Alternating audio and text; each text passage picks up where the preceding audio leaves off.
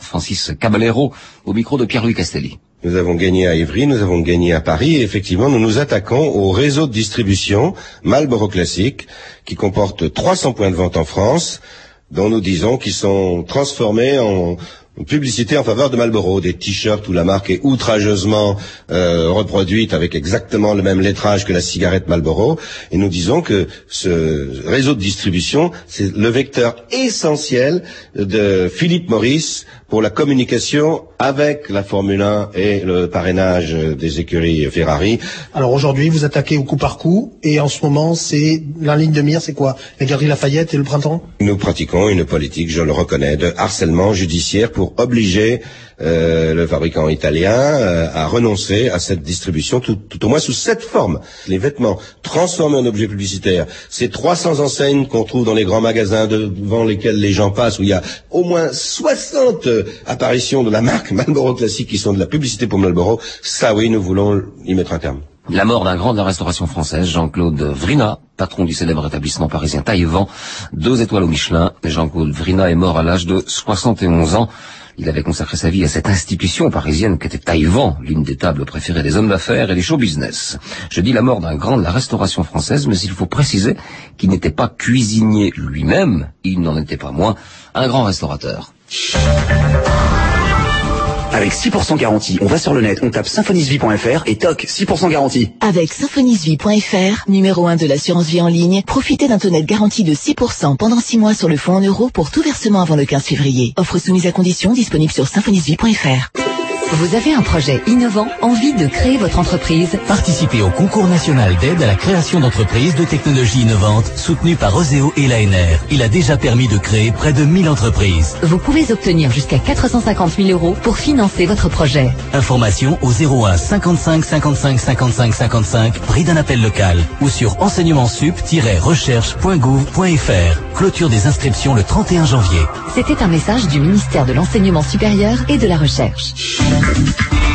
Il est 13h31 minutes, c'est l'heure de 2000 ans d'histoire avec Patrice Gélinet. Bonjour Patrice. Bonjour Fabrice Drouel. Aujourd'hui l'histoire d'une conscience. Et oui, nous sommes avec Huguette Bouchardot pour parler d'une femme qui aurait aujourd'hui 100 ans, Simone de Beauvoir.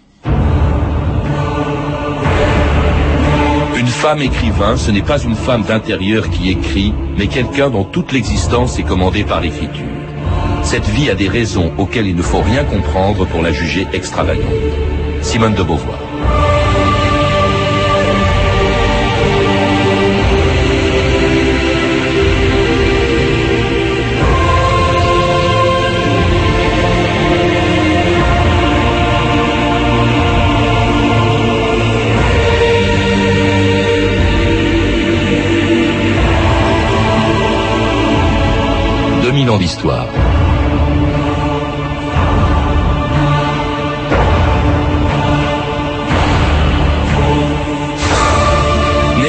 60 ans jour pour jour dans une famille bourgeoise, catholique et conservatrice, cette jeune fille rangée, élève studieuse au cours Désir et qui communiait trois fois par semaine, n'avait rien a priori d'une révolutionnaire. Rien ne prédestinait Simone de Beauvoir à devenir un jour une pionnière du féminisme, celle qui fit scandale en 1949 en publiant un livre qui bouleversait l'idée qu'on se faisait jusque-là de la femme et de sa place dans la société.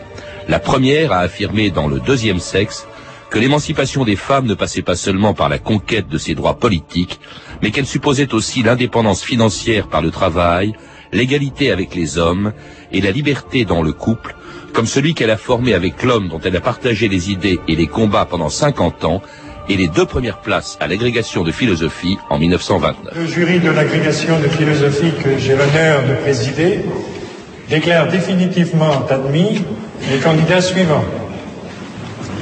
Premier, M. Sartre, Jean-Paul.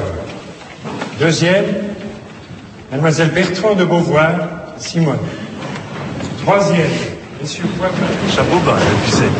La plus jeune agrégée de tous les temps, hommes et femmes confondus. C'est beau comme une biographie de grands hommes, cette affaire. Gaston, on démarre en fanfare. La première après Sartre, c'est vrai que c'est parfait. Absolument parfait.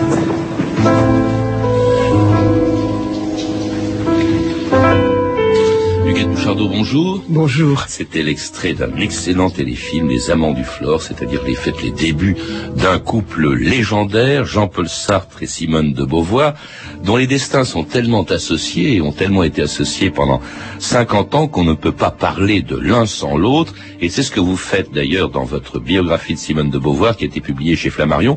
Qu'est-ce qui les a rapprochés et maintenus ensemble pendant 50 ans? Et est-ce que Sartre aurait été Sartre sans Simone de Beauvoir et inversement, est-ce que sans Sartre, Beauvoir aurait été aurait eu le même destin? Je pense que ce qui a rapproché Sartre et Simone de Beauvoir, c'est véritablement qu'ils étaient des, égaux. Euh, AUX, euh, des, individus qui avaient la euh, le même type d'intelligence, très théorique, très théoricienne, et qui s'intéressaient aux mêmes choses. Et ils se sont toujours considérés comme euh, des semblables qui avaient le droit d'intervenir de manière critique dans l'œuvre de l'autre. Ils se passaient leurs manuscrits, les critiquaient sévèrement de l'un à l'autre, et euh, ce sont donc euh, d'abord deux philosophes, deux écrivains à égalité. Ensuite, il y a entre eux cette histoire d'amour, ça c'est une autre affaire. Alors on l'évoquera cette histoire d'amour, mais on ne peut pas parler non plus de Simone de Beauvoir sans parler du milieu dont elle vient euh, quand elle est née en, en, 1908, un milieu qui ne la prédestinait pas du tout à devenir ce qu'elle est devenue. On l'écoute justement avec sa sœur Hélène parler de leur père. C'était dans un documentaire de José Dayan en 1978. Je pense que la chose qui n'allait pas, c'était précisément la brutalité de papa, parce qu'il te disait toute la journée comme tu es laide, ma pauvre fille, comme tu es laide. Et euh, pendant cette période-là, c'était toi qui étais de loin la préférée. Parce que toi, tu n'as pas eu vraiment d'âge ingrat, tu as eu cette chance de rester très mignonne et très jolie. Et puis, à ce moment-là, papa s'amusait à jouer à la comédie et tu jouais à la comédie avec lui. et tu aimais ça. Et moi, je n'aurais pas, j'aurais pas osé, j'étais très embarrassée de mon corps. Et je me suis livrée uniquement, vers ces années-là, je me suis livrée uniquement à mes études et. Tu travaillais vraiment Oui, je travaillais beaucoup. Le soir, la nuit, tu n'arrêtais pas, tu n'avais vraiment jamais de distraction. Étonnant ce dialogue entre ces deux sœurs, Hélène et Simone de Beauvoir, traité par son père, qui, qui, disait tu es moche. Quand on voit toutes les photos de Simone de Beauvoir, oui, c'est surprenant. On peut pas dire qu'elle ait été absolument moche, mais euh, c'est, je crois qu'elle a, qu'elle a, elle est entrée dans ce jeu euh, qui consistait à dire à l'égard des filles, ou bien elles sont belles, ou bien elles sont intelligentes, mais elles peuvent sûrement pas être les deux. Mmh. Et Simone de Beauvoir euh, accepte d'une certaine manière, euh, moins que l'avait fait la philosophe euh, Simone Weil, par exemple, qui, elle, avait nié, comme elle dit, ce don de la beauté, euh, mais elle, elle, euh, elle s'accepte comme quelqu'un qui devra exister par son cerveau. Et, et, ça... a, et, son père lui disait d'ailleurs, c'était un compliment en retour, qu'elle avait le cerveau d'un homme. Et pour lui, oui. c'était vraiment le, la louange extrême. Alors ça, ça passe par une révolte que vous rappelez au tout début de votre livre. Euh, brusquement, elle se plante devant sa mère. Elle a 12 ans, c'est en 1921, et elle lui dit « Je n'irai plus à la messe ». Oui, euh, disons que j'ai mis un peu en scène ce, ce passage de, la préadolescence, de la toute jeune adolescence de, de Simone de Beauvoir, quand euh, elle décide qu'elle ne veut pas imiter sa mère. Euh, son père était assez libre penseur, lui, euh, et il laissait la religion aux femmes. Mais Madame de Beauvoir, euh, Françoise de Beauvoir, sa mère, elle était une, une catholique convaincue et très très résignée d'une certaine manière à son rôle de femme parce que elle venait d'une famille qui avait été riche et ensuite elle avait été obligée d'en rabattre sur ses sur son envie de vivre à l'aise et donc elle faisait beaucoup de ménage, elle s'occupait de couture et euh, elle menait exactement la vie des femmes que ne voulait pas mener euh, sa fille. Et donc euh, ce qui est curieux, c'est que lorsque sa mère mourra, sa mère lui, la, sa mère, euh, la mère de Simone de Beauvoir, lui demandera de ne pas lui faire donner d'obsèques religieuses. Ah oui. Et parce que elle a, elles se sont rejointes à la fin de la vie de sa mère. En tout cas, elle, se, elle rompt avec son milieu. Elle a cette formule dans un entretien avec Madeleine Chapsal. La véritable histoire, je veux dire ma véritable histoire en fait, commence lorsque je sors de mon milieu et non pas quand je suis encore dedans. Alors elle en sort d'une certaine manière. C'est par sa passion pour la littérature, pour l'écriture, par les études aussi qu'elle va faire en compagnie d'ailleurs de Sartre pour préparer l'agrégation. On a vu qu'ils ont été reçus, lui premier, elle seconde, mais c'est euh, là, on n'a jamais vu une femme aussi jeune obtenir l'agrégation de philosophie, même d'ailleurs tout sexe confondu. Euh, elle, il y a cette rencontre avec Sartre, Sartre qui la surnomme Castor parce que c'est l'anagramme de Beaver qui en anglais veut dire Castor, et ils passent ensemble l'agrégation. Et puis aussi, c'est le premier homme, dit-elle, que j'ai embrassé. Oui. Euh, la rencontre avec Sartre, c'est pas Sartre qui lui a donné son, son surnom. Ah bon? C'était un autre ami de la bande, euh, Maheu. Euh, enfin, peu importe. Euh, c'est en tout cas lui euh, l'a rendu célèbre ce Castor. Ce, ce Castor. Et il- elle n'a rencontré Sartre que dans les derniers dans les dernières semaines euh, Avant avant, l'agrég- l'agrégation. Avant, elle avait au contraire été dans des établissements privés pour jeunes filles de bonne famille, et puis même euh, sa mère avait refusé qu'elle fasse ses études en Sorbonne parce que c'était un lieu de perdition. Et donc, euh, quand elle rencontre Sartre, c'est parce que les uns et les autres ont signalé qu'elle elle, elle était une très bonne étudiante qui avait fait son diplôme euh, de d'études supérieures avec euh, Brunswick euh, sur Leibniz, que Leibniz était au programme, donc c'était très bien qu'ils travaillent ensemble. Et elle, elle avait très elle était très fascinée par cette équipe de Normal Sup, qui étaient des gens très brillants, qui se moquaient de tout. Euh, qui étaient très libres dans l'existence et donc elle a, elle était très impressionnée par eux et, et donc ils ont préparé l'agrégation ensemble, mais seulement pendant quelques semaines. Alors ils tombent dans les bras euh, l'un de l'autre, et alors Sartre, qui était un coureur de jupons invétéré dès cette époque-là, eh bien lui, euh, ils deviennent tous les deux un couple atypique, lorsque Sartre, ju- justement, lui propose quand même un pacte tout à fait extraordinaire, propose à Beauvoir un pacte extraordinaire, c'était en 1929. Sartre, l'argent, il faut qu'on en parle. On s'en fout de savoir à qui l'oseille. Je veux pas dépendre d'un homme. J'ai travaillé dur pour gagner mon autonomie. Castor, puisqu'on y est, autant tout clarifier dans nos rapports. Pas de mensonge entre nous. Je hais le mensonge autant que vous. Je n'ai aucune vocation pour la monogamie. Qu'est-ce que vous voulez dire? Il me faut de l'air, de la nouveauté, de l'excitation. Vous seul m'êtes nécessaire, mais j'ai besoin de connaître des amours contingentes. Qu'est-ce que vous entendez par contingente? Sans importance. Non essentiel. Le contraire de nécessaire, vous savez bien. Moi aussi Je suis un écrivain. Des amours contingentes, moi aussi, j'en ai besoin. Avouez que vous soyez jaloux. Pas si nous nous racontons tout. Jusqu'au moindre détail. Vous êtes dégoûtant. De cette façon, vos expériences sont miennes, et réciproquement.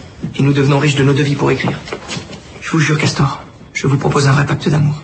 Pas un contrat hypocrite comme le mariage bourgeois, où tout le monde triche, tout le monde ment. Alors c'est d'accord. J'accepte le pacte. Et ce pacte va durer 50 ans, Huguette Bouchardot, respecté à la lettre par Simone de Beauvoir et par Sartre, ce qui suppose, alors pas de mariage, on l'a entendu, elle travaille, pas question qu'elle soit dépendante de Sartre euh, financièrement, et puis alors, euh, ils vont aussi avoir, comme on a dit, des amours contingentes. Alors des amours qui ont scandalisé d'autant plus qu'il s'agissait très souvent, pour ce qui concerne Sartre, de jeunes élèves, parce qu'il était devenu prof, d'élèves de Simone de Beauvoir, que euh, Simone de Beauvoir présente à Jean-Paul Sartre, que ce soit Olga Kozakiewicz, sa sœur Wanda, ou encore Bianca Lamblin. C'est quand même, même aujourd'hui, ça peut surprendre quand même. Oui, enfin disons qu'elle ne les présente tout de même pas euh, comme euh, comme le ferait. euh, Oui, ben elle les jette, elle, elle, elle- elle jette tout simplement Enfin, ses Elle élèves. accepte. Elle vit avec, elle, elle, elle avait très peu de contact euh, au sens euh, de, comme le faisait Sartre avec ses élèves. Elle, elle ne, elle n'était très peu camarade avec ses élèves. Quand elle avait fini son cours, elle partait. Sauf, sauf à l'égard de quelques élèves, deux, trois élèves qu'elle remarquait et qui lui paraissaient des gens très intéressants et avec qui elle, euh, elle ne se contentait donc pas d'une relation pédagogique, mais avec qui elle nouait des liens d'amitié, amitié amoureuse parfois.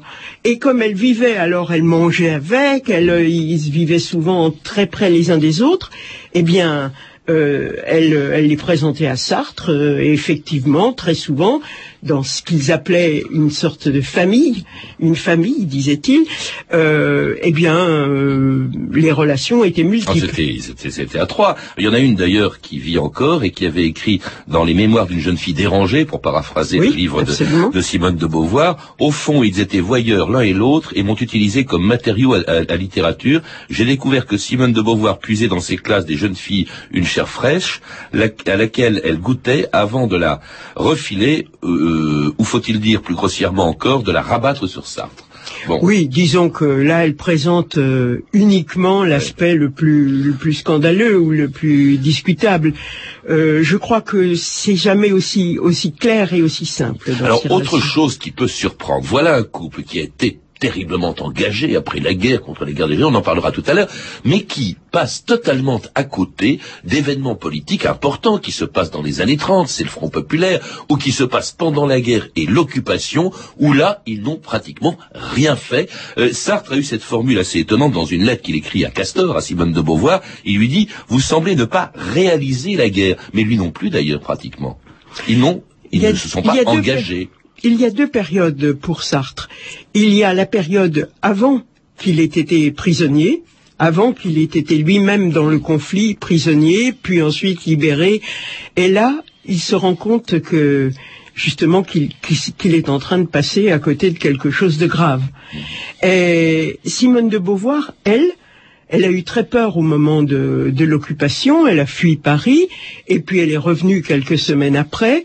Mais euh, Simone de Beauvoir, elle, pendant toute la guerre, elle va être essentiellement occupée par comment trouver de l'argent, comment manger, comment euh, Oui, s'organiser, comment même- avoir ne Ouais. pas avoir froid, euh, comment etc. Elle va même travailler à Radio Vichy quand même, c'est quand même Oui, extraordinaire. Et sur et d'ailleurs sur recommandation de Sartre, hein, donc euh, ils sont tout aussi bien payés l'un que l'autre. Euh, mais le ce que je crois, c'est que euh, pendant le pendant la première période de la guerre, avant 41, avant le moment où Sartre est libéré, ils sont cette, cette guerre est seulement et surtout un, un grand empêchement à vivre. Puis à partir de 41, Sartre quand même lui essaie de participer ou même de créer un réseau de résistance. Socialisme et simplement, liberté, oui, simplement il est très maladroit et il sait pas tellement son, son genre et donc il abandonne. Alors à- à- après la guerre, Sartre est déjà connu pour euh, la nausée, pour euh, l'être néant qu'il a écrit pendant la guerre. Elle n'est pas encore connue. Ce qui va la révéler, c'est en 1949 son livre Le deuxième sexe, pour lequel elle a accordé la première et une de ses très rares, de ses très rares entretiens radiophoniques, l'année même où le deuxième sexe a fait scandale en 1949. Eh bien, ce n'est pas de ma faute si, en France en particulier, dès qu'on parle de femme, on pense immédiatement sexe. C'est précisément parce que la femme a été réduite par les hommes à être avant tout ce qu'elle est pour l'homme, c'est-à-dire presque exclusivement un sexe. Par ailleurs, il est bien évident qu'on ne peut parler d'aucune catégorie humaine sans examiner les problèmes sexuels, mais je ferai remarquer aussi que si on regarde ces mille pages, il n'y en a relativement qu'un petit nombre qui sont consacrés précisément aux questions de la sexualité. Qu'est-ce qu'exactement vous voudriez? Qu'est-ce que vous voudriez voir changer dans la condition euh, actuelle ou passée? Car je crois qu'elle est en train de se bouleverser Pour moi, ça se réduit à quelque chose de très simple. Il faut que les femmes travaillent. Et comme ça, elles ne seront plus des parasites. Et elles s'en trouveront beaucoup mieux. Et je crois aussi les hommes, puisqu'ils se plaignent bien souvent d'être dévorés par précisément les femmes qui n'ont pas d'autres euh, métiers. Oui, Vous pensez la que l'indépendance économique est, est la condition sine qua non de Absolument, c'est à la fois le garantie de leur indépendance, de la conscience qu'elles prendront d'elles-mêmes, des responsabilités qu'elles auront à assumer, et la base sur laquelle alors elles peuvent revendiquer des droits civiques et avoir vraiment un rôle dans la société. Et trouver par-dessus le marché leur bonheur en même temps que leur liberté.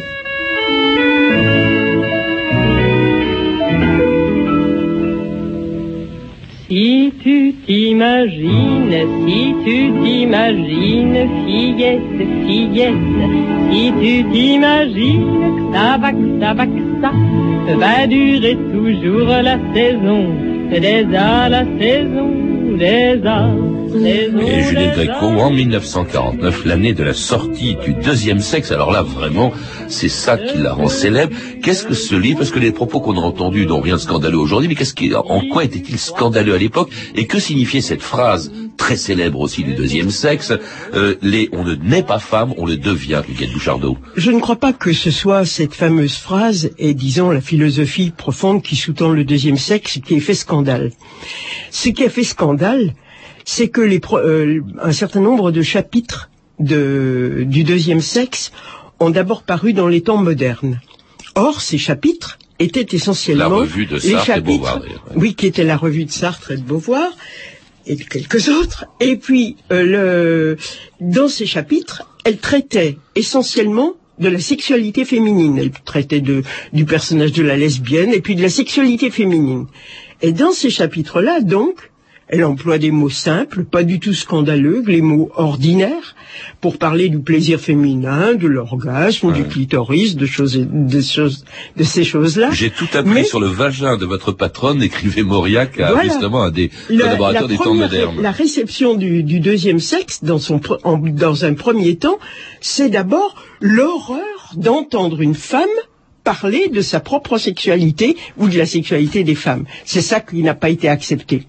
Alors en tout cas, ça a fait scandale, mais ça a aussi propulsé euh, Simone de Beauvoir euh, dans la littérature. En tout cas, ça l'a rendu extrêmement célèbre, même s'il avait déjà écrit euh, quelques beaux livres, oui. l'invité notamment. Et elle devient aussi célèbre que Sartre, auprès duquel Simone de Beauvoir devenait une figure emblématique de l'après-guerre à Saint-Germain-des-Prés. Connaissez-vous le quartier de Saint-Germain-des-Prés? Saint-Germain-des-Prés Oh, vous savez, Saint-Germain a beaucoup changé. Le Flore, par exemple, un café Non, un temple, avec ses servantes et ses pontifes. D'ailleurs, l'exemple vient de haut. De Gréco, la première vestale d'un culte dont Jean-Paul Sartre et Simone de Beauvoir ont peut-être involontairement déchaîné les manifestations qui se réclament de leur philosophie de l'existence. Ah oui, l'existentialisme. D'ailleurs, nous allons pénétrer ensemble dans les lieux où l'on sait. Première station, la librairie, où tout ce qui a trait à l'existentialisme se trouve condensé dans un magasin exceptionnellement situé à 3 mètres au-dessus du niveau de la mer. Depuis les mains sales jusqu'au deuxième sexe, tous les évangiles y sont réunis. Et c'était une archive pâtée de 1951. Alors à cette époque, elle est aussi célèbre que Sartre. Ils sont vraiment aussi à égalité dans ce domaine. On la surnomme la Sartreuse de charme, Notre-Dame de Sartre. Je crois que c'est Boris Vian. Oui, la grande Sartreuse. Boris Vian qui appelait Jean-Paul Sartre Jean Solpart, appelait Simone de Beauvoir la Duchesse de Beauvoir. Enfin, c'était vraiment des figures emblématiques. Alors, Epi qui s'engage cette fois-ci, elle participe au combat politique, ou en tout cas les soutient de, de Jean-Paul Sartre, et on va la retrouver auprès de lui dans tous les domaines en prenant des risques. C'est le cas par exemple dans la guerre d'Algérie, euh, de Bouchardot. Oui, et là, euh, elle, euh, elle-même euh, a été très effrayée par ce qui se passait, mais elle était profondément euh, hostile euh, à la manière dont se déroulait la guerre d'Algérie, au colonialisme, euh, à la torture, et comme ils ont pris parti contre tout ça, euh, ils ont été des cibles de l'OAS, euh, explosion chez Jean-Paul Sartre. Ils ont vécu pendant plusieurs mois euh, dans, dans des cachettes, enfin dans des appartements non connus, pour éviter de justement les, les risques d'attentats de, oui. de l'OS, hein, Oui, oui. effectivement. Alors, bon, ça, évidemment, il y a des engagements qu'on peut comprendre, d'autres qui paraissent un peu bizarres. Par exemple, elle s'est toujours opposée au général de Gaulle, comme Sartre, considérant que euh, c'était c'était un fasciste en puissance.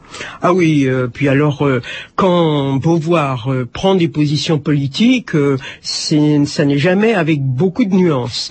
Et en général, elle est très dure à l'égard de tous les politiques, quels qu'ils soient.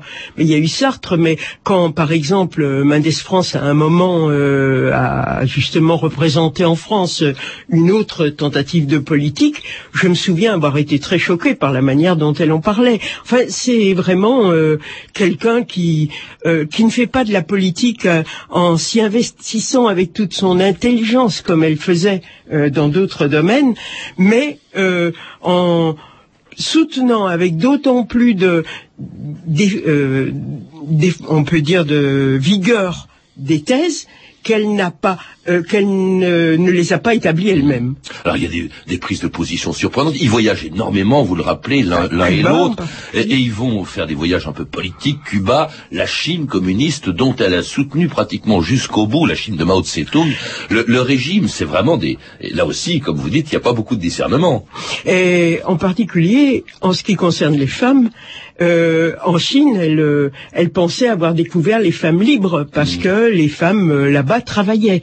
Ce qui est, ce vous le soulignez tout à l'heure, ce qui est euh, l'un des, l'une des thèses de Simone de Beauvoir pendant une vingtaine d'années, jusqu'au moment où on peut dire qu'elle est rattrapée elle, elle inspirera beaucoup le mouvement féministe par ses théories, mais elle-même va transformer profondément son féminisme au contact du mouvement des femmes qui vont lui dire il suffit pas de travailler et c'est pas la lutte des classes qui va simplement balayer les problèmes des femmes. Un féminisme étonnant. Euh, vous citez aussi une lettre qu'elle écrit à un de ses amants, le, le plus important, Nelson Algren. Elle lui écrit ceci. Je serai sage, je ferai la vaisselle, je balayerai, j'irai acheter moi-même des œufs et du gâteau au rhum, je ne toucherai pas vos cheveux, vos joues, ni votre épaule sans votre autorisation, jamais je ne ferai des choses que vous ne voudriez pas que je fasse. Écoutez, euh, voilà une femme libre publiquement dans ses écrits, mais alors dans sa vie privée, pas du tout. Euh, non, mais ça, il faut aussi euh, penser euh, à une sorte de cajolerie euh, de Oui. lettres où elle lui écrivait sans cesse, comme elle écrivait d'ailleurs à Sartre, mon petit mari, euh, euh, elle l'appelait son crocodile et elle signait ma- votre grenouille, enfin c'est des, des trucs assez étonnants. Bon, mais c'est de la correspondance amoureuse un peu un peu fofolle sur ce plan-là, mais euh, il y a deux choses. D'une part, elle lui dit qu'elle est prête à toutes les soumissions pour euh, retrouver son amour parce qu'il y avait un problème entre eux. Et ce problème, c'est la deuxième chose, c'était que Algren, lui, voulait l'exclusivité, qu'il ne voulait pas qu'elle continue à partager sa vie entre lui et Sartre, et elle n'a jamais ouais. voulu parce que elle-même ne pouvait pas abandonner euh, sa vie avec Sartre. Alors Sartre, dont elle participe, dont elle partage les combats politiques, tandis qu'elle-même euh, euh, est soutenue par Sartre dans les combats féministes de l'époque pour la contraception et l'avortement. Madame de Beauvoir, Monsieur Sartre, est-ce que vous acceptez d'être appelé un ou une moraliste? Moi, personnellement, j'aimerais pas beaucoup ça, parce que le mot de moraliste représente quelque chose d'assez formel et d'un peu... Puis je ne vois pas en quoi j'aurais autorité pour légiférer. Je ne sais pas qu'est-ce que ça pense, lui? Je me présente dans un monde politique où certaines forces sont en jeu, mais nous ne sommes pas pour autant la conscience universelle. Nous sommes n'importe qui, des citoyens, qui essayons de faire le point. Des citoyens engagés dans une certaine lutte, Dans une certaine dans lutte. laquelle, d'une certaine manière, euh, tout en étant aussi impartiaux que possible par rapport à la vérité des faits, nous prenons parti sur un plan, disons, euh, pratique. Alors si, si Sartre se place sur le terrain politique et social, elle, c'est surtout dans les conquêtes du féminisme de l'époque. Là, elle y participe. Elle n'a pas été engagée dans les partis politiques, mais elle, elle participe à choisir. Elle signe le manifeste des 343 euh, qui déclare s'être fait avorter. Ça a été son grand combat, elle. Ça a été son grand combat et comme pour beaucoup de femmes de l'époque, ça a été la découverte qu'on pouvait en- sans entrer dans le monde politique avec en refusant justement les partis politiques, toute la toute la cuisine politique et elle a trouvé dans le mouvement des femmes une chaleur, une solidarité qu'elle n'avait trouvée nulle part ailleurs. Et elle s'y est engagée avec une sorte de juvénilité, acceptant de participer à de multiples réunions. Elle a, par exemple créé dans les temps modernes la rubrique Le sexisme ordinaire pour dénoncer le sexisme de tous les jours. Elle a, elle a lancé la Ligue pour le droit des femmes. Elle a participé à choisir. Elle a signé le fameux manifeste sur l'avortement, etc., etc. On n'en finirait pas là. Elle s'intéresse aussi à la vieillesse. Euh, elle, elle, euh, elle- elle est désemparée en 1980 à la mort de Sartre. Elle meurt exactement euh, six ans après lui, presque jour pour jour. Le jour de ses obsèques, je crois, c'est Elisabeth Badinter qui disait « Femme, vous lui devez tout ». Est-ce qu'on peut dire ça encore aujourd'hui, Yvette Bouchardot? Oui, alors Elisabeth Banater depuis a dit que, en fait, elle avait dit lors de ses obsèques, femme, vous lui devez tant, et cette phrase avait été transformée. J'aime mieux la seconde formule, femme, vous lui devez tant, parce que c'est toujours faux de réduire euh, une, un mouvement comme celui des femmes à un- une personne, un leader. Donc, euh, le, je crois que on peut dire aujourd'hui que le mouvement des femmes continue et que Simone de Beauvoir en a été l'éminente théoricienne parce que avoir dit aux femmes qu'elles devaient s'emparer de leur propre liberté et exister par elles-mêmes, voilà qui est essentiel. Merci Hugues Bouchardot. Pour en savoir plus, je recommande pardon, votre biographie de Simone de Beauvoir, publiée chez Flammarion. On a pu entendre un extrait du documentaire Simone de Beauvoir, une femme actuelle de Dominique Gros, qui sera diffusé sur Arte demain, jeudi 10 janvier à 22h30, et qui sort dès aujourd'hui en DVD aux éditions Arte Vidéo, une archive pâtée de 1951, ainsi qu'un extrait du téléfilm Les Amants du Flore, d'Iliane Durand-Cohen, euh, et qui sera diffusé sur Arte vendredi 11 janvier à 21h, un film également disponible en DVD aux éditions France Télévisions Distribution. À voir aussi un autre documentaire, Simone de Beauvoir, On ne naît pas femme, de Virginie Linard, qui sera diffusé demain jeudi à 20h40 sur France 5. Sachez enfin que ce soir, Kathleen Evin consacre tout à l'heure son humeur vagabonde à Simone de Beauvoir avec Daniel Salnave et Dominique Gros. C'est à 20h10 sur France Inter à ne pas manquer. Toutes ces références sont disponibles par téléphone au 32 30, 34 centimes la minute ou sur le site franceinter.com. C'était 2000 ans d'histoire. Merci à Eric Mainviel, Cédric Lalanne, Claire Destacan, Emmanuel Fournier et à notre réalisatrice Anne Comilac.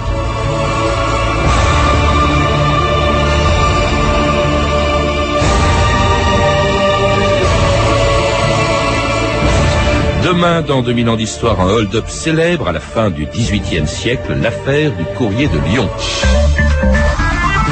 Vous êtes 700 000 épargnants à faire confiance à l'affaire. Pourquoi un tel succès? Ben, côté rentabilité et sécurité, l'affaire est imbattable. Et elle a des supports d'investissement performants et le meilleur fonds garanti depuis 30 ans. Et puis question frais, ben y a pas photo, hein. Le contrat d'assurance vie affaires, c'est l'un des moins chers du marché. Moi? Moi j'ai confiance. L'affaire, c'est la première association indépendante d'épargnants. Elle défend vraiment nos intérêts et son contrat est simple et clair. On devrait tous avoir un contrat à faire pour construire son avenir. Découvrez l'affaire sur afer.fr. Dans quelques instants, Mathieu Vidard et c'était au carré aujourd'hui la science au Moyen Âge. Mais tout de suite sur France Inter, il est exactement 14 heures.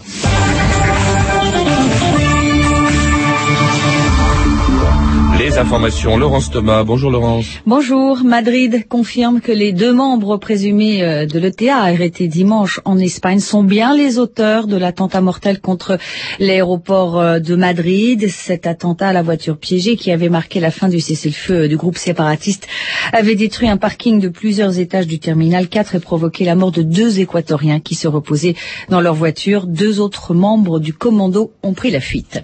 Nicolas Sarkozy a bien subi une petite intervention chirurgicale le 21 octobre dernier à l'hôpital militaire du Val-de-Grâce pour traiter les suites d'une angine mal soignée. Le porte-parole de l'Élysée, David Martinon, a expliqué ce matin que le chef de l'État devait être rapidement remis d'aplomb pour effectuer une visite d'État prévue le lendemain au Maroc. Le journal Le Parisien, qui publie quelques passages d'un livre sur Cécilia Sarkozy, affirme que cette